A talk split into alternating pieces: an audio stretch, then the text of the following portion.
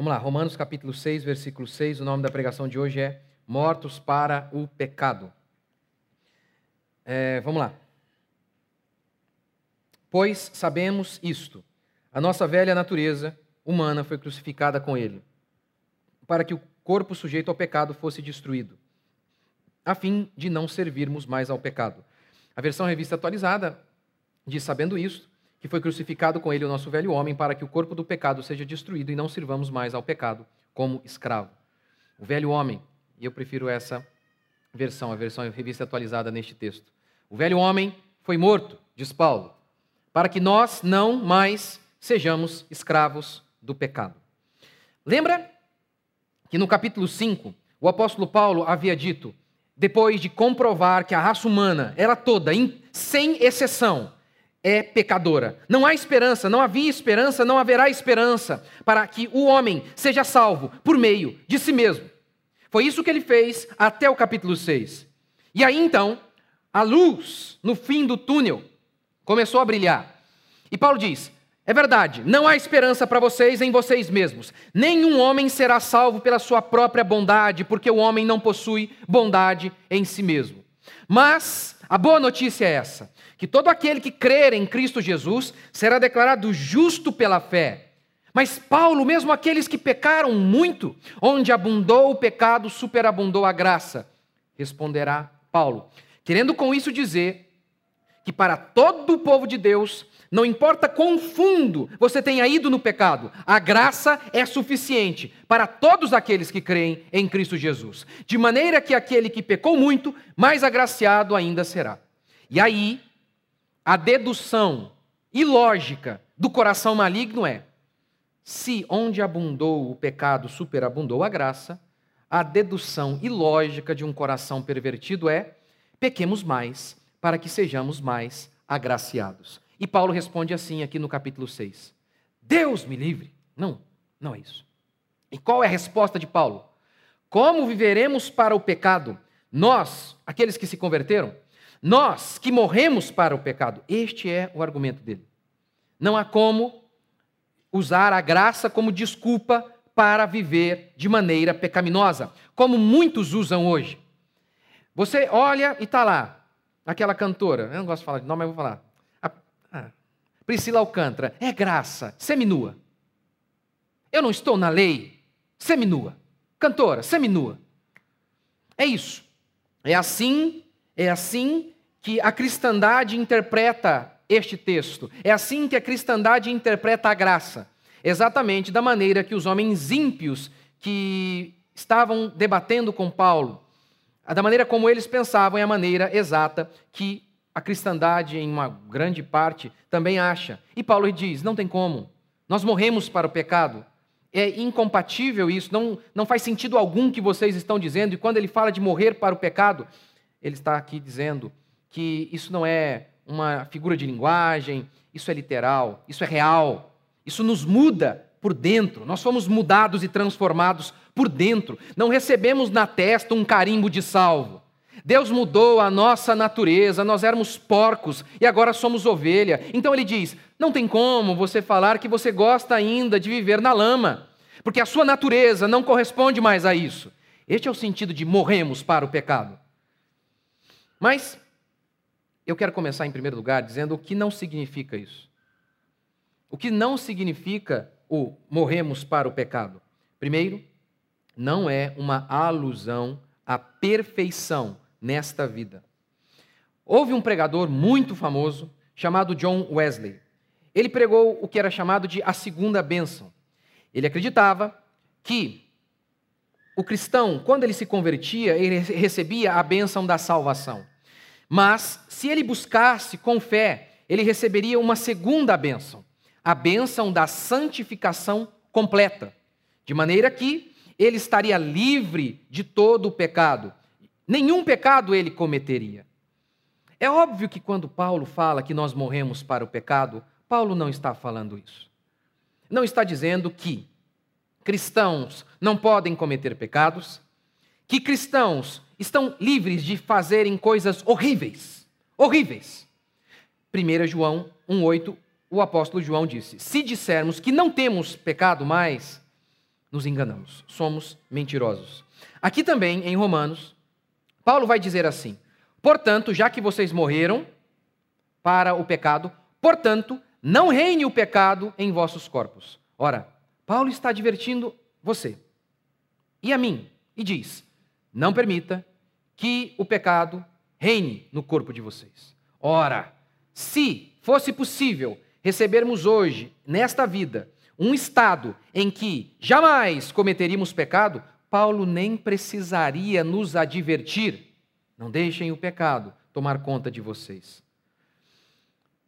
Mas, mas, não neste nível de heresia, cristãos flertam com essas doutrinas ao achar que elas vão frequentar uma igreja onde o pastor jamais cometerá erros, onde os irmãos da igreja jamais farão coisas feias. E aí eles dizem: aqui eu não frequento mais. Eu não estou falando, tá, gente, pastor ladrão, de pastor. Não é isso, não, pelo amor de Deus. Pastor herege, teologia da prosperidade, essas loucuras que se prega aí. Não estou falando disso. Estou falando de uma igreja de verdade, que o pastor é um homem de Deus. Uma igreja de verdade, onde o pastor é homem de Deus, pastor não é ladrão, pastor não dorme com a mulher dos outros, não. Não faz isso. Mas erra. Homens de Deus também erram. Interpretam um texto, pode interpretar de maneira errada, falta com paciência, às vezes falta o amor. Acontece. Acontece, acontece. Homens de Deus, no passado, fizeram coisas horríveis. Davi era, era cheio de Deus, era o homem segundo o coração de Deus e ele mentiu, matou e adulterou. Ou adulterou, mentiu e matou. A Bíblia fala que Pedro, já depois de Pentecostes, ele nega a verdade do Evangelho a ponto de, do apóstolo Paulo repreendê-lo na face, diz Paulo. Os cristãos primitivos, eles também foram lentos em entender a salvação de Deus que foi prometida na Escritura para os gentios. Já eram cristãos, já eram cheios de Deus, convertidos a Cristo, unidos a Cristo Jesus, e insistentemente eles rejeitavam, eles fechavam a porta para a salvação dos gentios. Tanto é que quando Pedro prega aos gentios, os apóstolos dão uma emparedada em Pedro e questionam: O que você fez? Você entrou na casa de gentio. Ora, as profecias do Antigo Testamento anunciavam que o Messias viria para salvar todos os povos.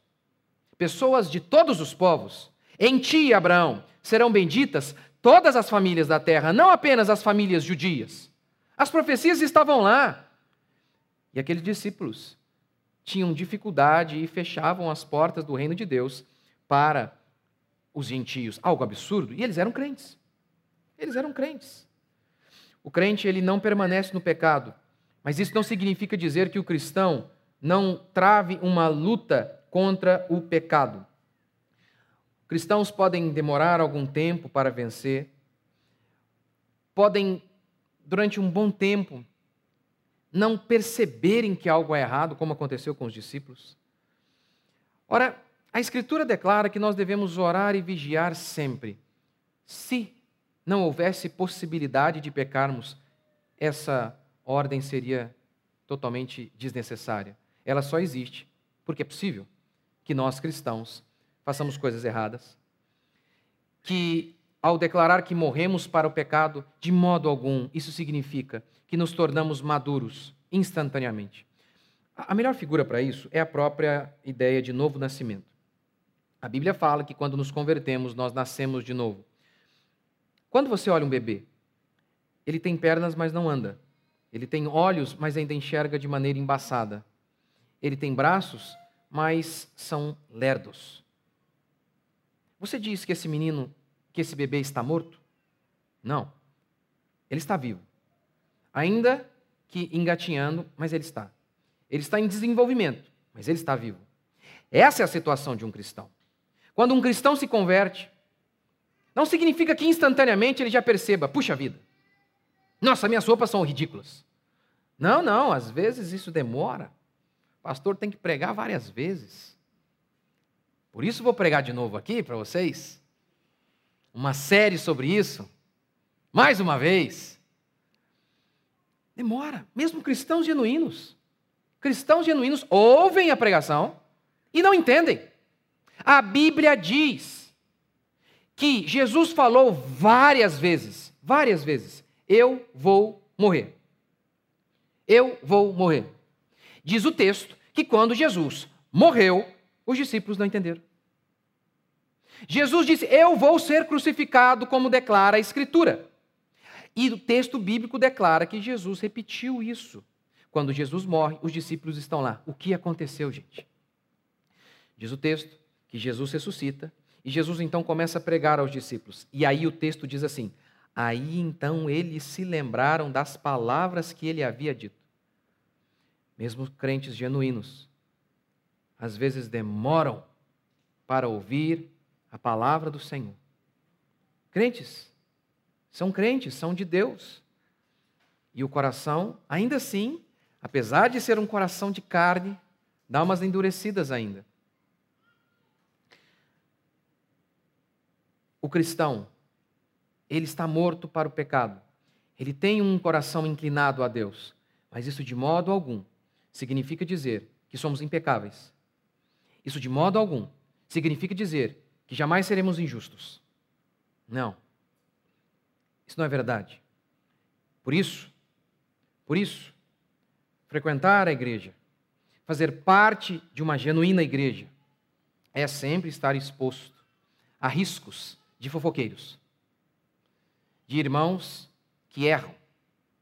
Afinal de contas, se dissermos que não temos pecado, nos enganamos.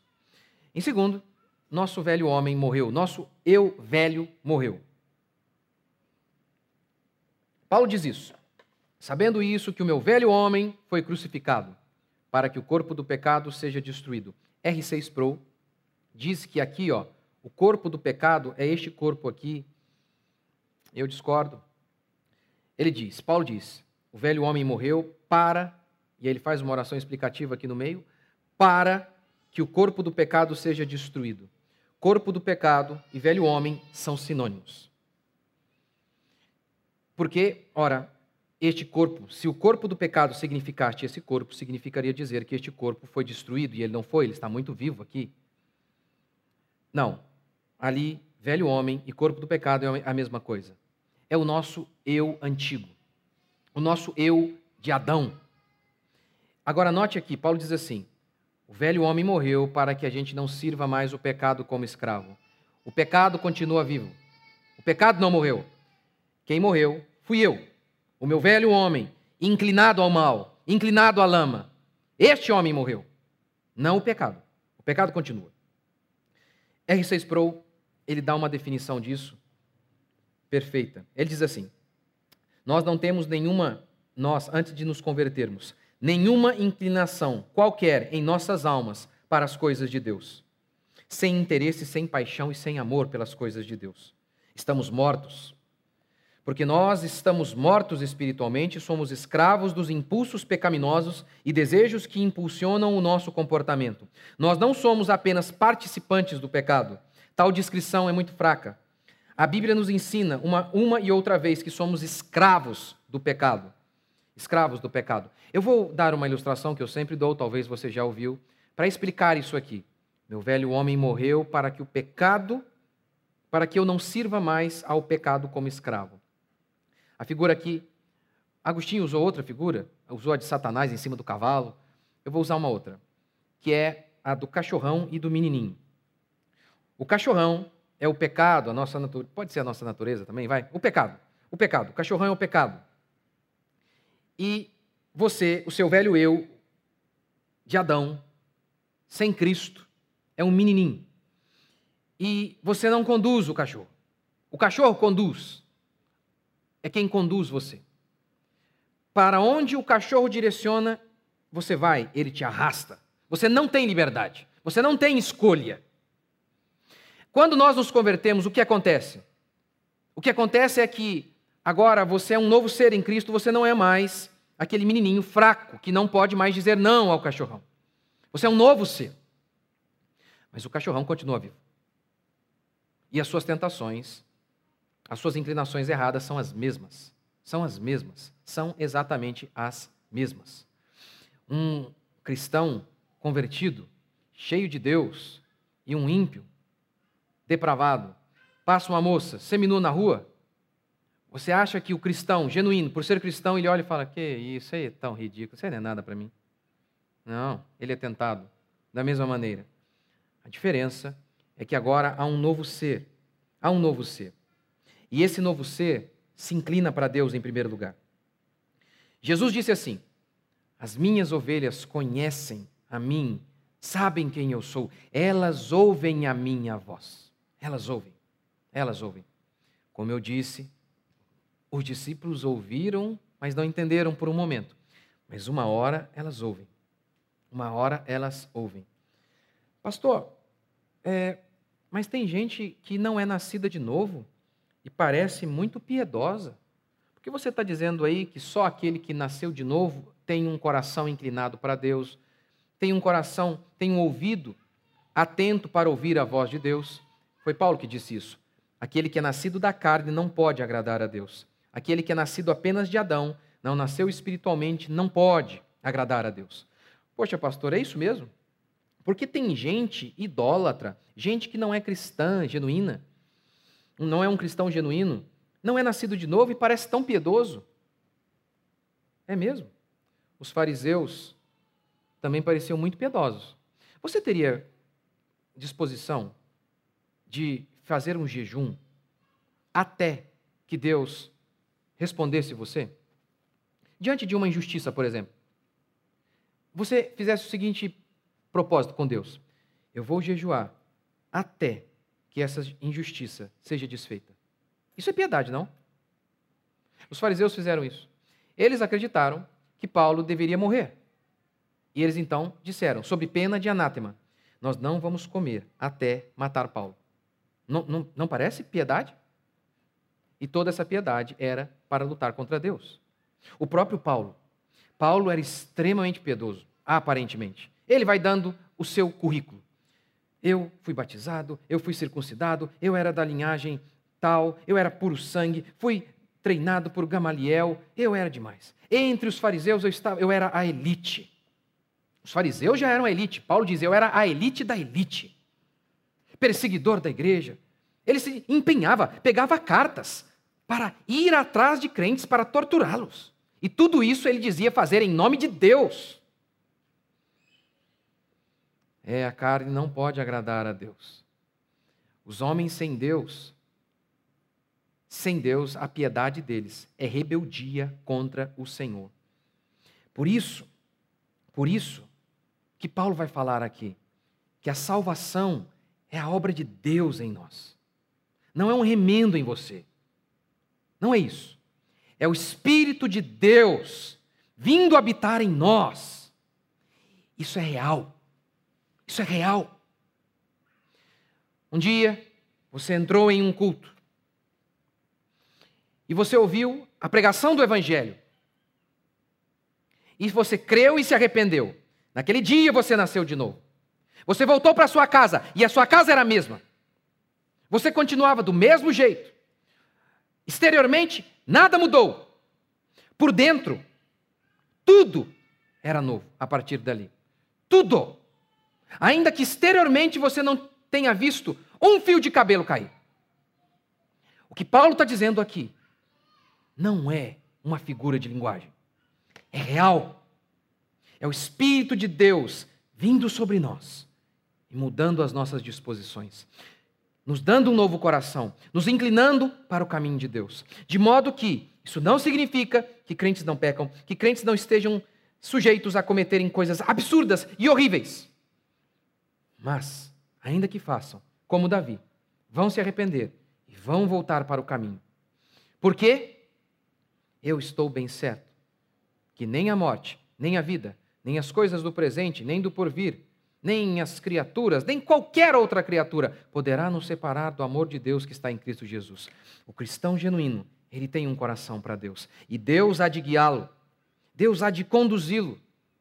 Como diz o salmista, o cristão, o servo de Deus verdadeiro, se cair, não ficará prostrado, porque o Senhor o segura, o conduz pela mão. É isso. E sabe o que é interessante? Você, eu, eu, eu, eu tenho agora 38, né? 30... Acabou de perder um vestido. 39. Nossa, eu falei para o médico isso, 38 essa semana. 39. Eu. 39. Eu fui para a igreja, e eu tinha 17. Então eu já sou, eu tenho mais tempo de cristão do que antes, do que de não cristão. Eu nem consigo me imaginar sem ser cristão. Nem, nem, nem consigo pensar nisso. Nem consigo pensar em não ir ao culto. Nem, nem passa pela cabeça um negócio desse. Nem consigo imaginar como eu era. Porque é algo que acontece dentro de nós. Porque é uma mudança real, de inclinações. É uma longa jornada, uma longa jornada, onde Deus vai mudando você dia a dia. Com certeza é. Você olha para trás e você fala: Não acredito. Eu não acredito que, mesmo depois de crente, eu acreditei num absurdo desse. É uma jornada de muitas e muitas percepções, de muitas e muitas descobertas. Você não descobre tudo no dia que você se converte, não, não é. Mas é uma jornada rumo a Cristo, rumo à glória. É um desejo de conhecer a Deus. É, é, é, é um desejo de servir ao Senhor, custe o que custar. Esse é o coração de um cristão. Esse é um coração de seguir a verdade, de viver para Deus. Esse é um cristão. Como João mesmo diz: aquele que diz que me ama, mas não guarda os meus mandamentos, não me ama. O cristão que ama a Deus, ele deseja seguir a lei do Senhor, ainda que patine muitas vezes, ainda que durante um bom tempo ele esteja negligenciando alguns mandamentos por ser influenciado pela cultura, mas uma hora, uma hora, se ele ouve a palavra, ele vai se quebrantando, dia a dia. Por quê? Sabendo isso, que foi crucificado com ele o meu velho homem, para que o corpo do pecado seja destruído e não sirvamos mais ao pecado como escravo. Foi isso que Deus fez conosco. Deus nos mudou por dentro. Se você está aqui, você está pela primeira vez, você não é cristão ainda, não é um cristão genuíno. O que o Evangelho declara não é venha, mude-se, e aí então eu o aceitarei. O Evangelho é justamente o oposto. É justamente o oposto. Venha, pois eu vou mudar você. Você não pode se mudar. Mas se você crer em mim, se você crer em mim, a figura é esta aqui. Jesus é a videira e nós estamos, nós somos os seus ramos. E dele sai a seiva de vida para mim e para você. É isso. O Espírito Santo não é uma energia para você ficar arrepiado, como algumas, alguns segmentos evangélicos querem nos mostrar. O Espírito Santo, Deus, não é um arrepio. É a vida de Deus. É a vida de Deus em você. Para que você seja uma pessoa diferente. Não seja mais covarde para que você vá vencendo dia a dia os seus medos. Para que você não seja mais alguém que guarda ódio dos outros, mas alguém que dia a dia vai vencendo isso. Alguém que não fica o tempo inteiro diminuindo os feitos alheios. Alguém que, ao ver a inveja em si, se humilha e diz: Senhor, tem misericórdia de mim, me guie em seu caminho. O cristianismo é isso. Não é um amontoado de regras, é uma pessoa. Por isso, Paulo faz em torno de 90 citações. 90 vezes ele diz assim, 90 ou 88, no Novo Testamento, em Cristo. Eu estou em Cristo. E é isso mesmo. É a fé, é a crença de que Deus há de vir sobre nós e nos mudar dia após dia nos transformar, a cada dia quebrantar os nossos corações. A fé cristã não é uma filosofia, uma filosofia de vida, uma filosofia, na filosofia, você está por conta. Você entende certos, certas regras e tenta segui-la. A fé cristã não é uma filosofia. A fé cristã é diferente. É fé. É crer que Deus vai mudar você. É crer que Deus há de levar você a um nível que você, por si só, não pode fazer. Por isso que a fé cristã está acessível a qualquer um. A todo aquele que diz: É, eu, eu não posso por mim mesmo. Jesus veio buscar o perdido. Pois bem, pode parar. Ele encontrou. Ele encontrou. Eu não posso por mim mesmo, mas eu tudo posso naquele que me fortalece. Você, que é aqui da igreja, você que está nos visitando, você que está nos assistindo aí, você crê nisso? No poderoso Evangelho de nosso Senhor Jesus Cristo, que nos matou para o pecado e nos deu uma nova vida, e é por meio dessa vida que nós viveremos? Você crê? Vamos ficar de pé?